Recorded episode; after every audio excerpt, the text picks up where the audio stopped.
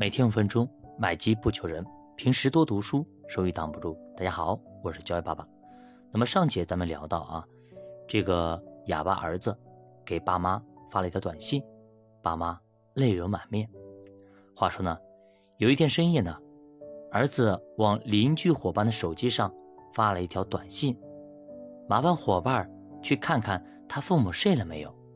伙伴用短信告诉他，他的爸妈还没睡，他们在灯下为一家老板赶工，带着老花镜在加工干头花呢。儿子很快就往父亲的手机上发了一条短信：“爸妈，你们太辛苦了，睡吧，夜已深了。”在小镇的老屋里，夫妻俩泪流满面。再怎么辛苦，也值得。老夫妇喃喃自语。咱们再看另外一个故事。这个故事发生在中国台湾，或许就在你家乡口。那晚，舒静跟母亲吵架，一气之下就跑出家门。走了一段路，舒静才发现，他不仅没带手机，也没带钱，连打电话的铜板都没有。他走着走着，看到前面有个面摊远远的就飘来香味儿。他很想吃，可他没有钱。过了好一会儿。面摊老板看到舒静一直站在那边，关心的问：“小姐，请问你是不是吃面？”可是，可是我忘带钱了。舒静不好意思的回答：“没关系啊，我可以请你吃。”面摊老板热心的说：“来，我下碗馄饨面给你吃。”不久，老板端来面和一些小菜。舒静吃了几口，不禁掉下泪来。小姐，您怎么了？老板问。是不是菜不好吃啊？不是，我只是很感动。舒静擦干眼泪，对老板说：“你是陌生人，我们又不认识。只不过在路上看到我，就对我这么好，愿意煮面给我吃。可是……”我自己的母亲，我跟她吵架，她竟然把我赶出来，还叫我不要再回去了。你是陌生人，都能对我这么好，而我自己的母亲，竟然对我这么绝情。小姐，你怎么会这样想呢？老板说：“你想想看啊，我只不过煮一碗面给你吃，你就这么感激我，而你的母亲呢？”煮了十几年的面和饭给你吃，你怎么不感激她呢？你怎么还跟他吵架呢？舒静一听，整个人愣住了。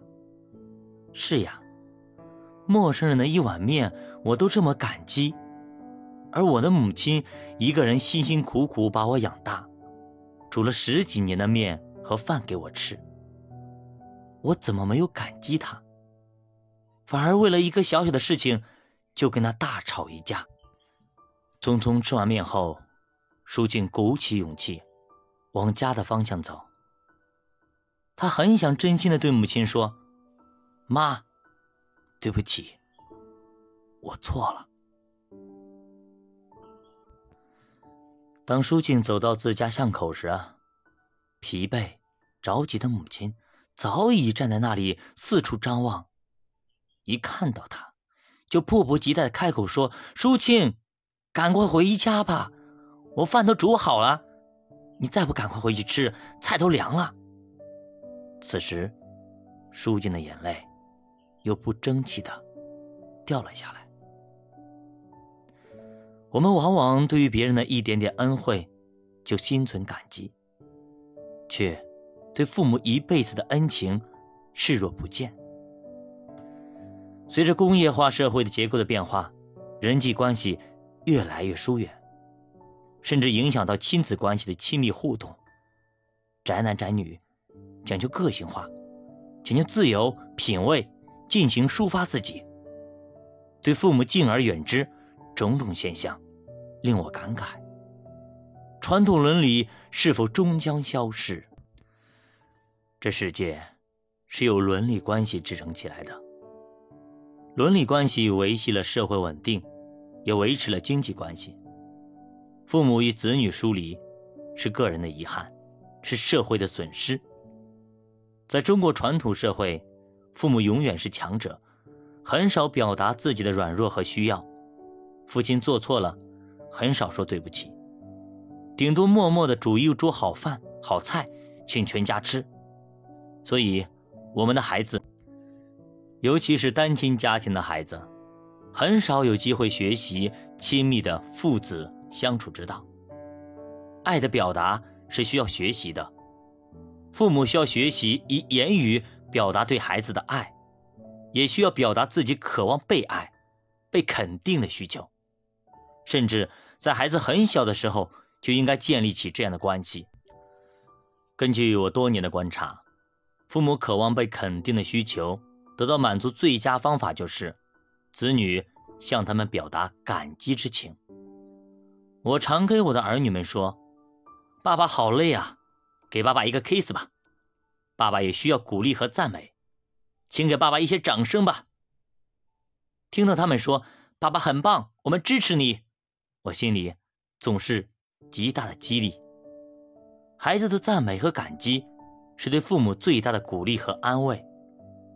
有一次，我的孩子问我一个作文题目：“美是什么？什么是美？”我想了老半天，最后告诉他：“感恩的心最美，因为有了感恩的心。”不管看什么，都美。教爸读书，陪你一起慢慢变富。希望我们有一个和谐的家庭，希望我们能够向我们的父母表达爱，向我们的配偶表达爱，向我们的子女表达爱。爱是什么？爱是永不止息。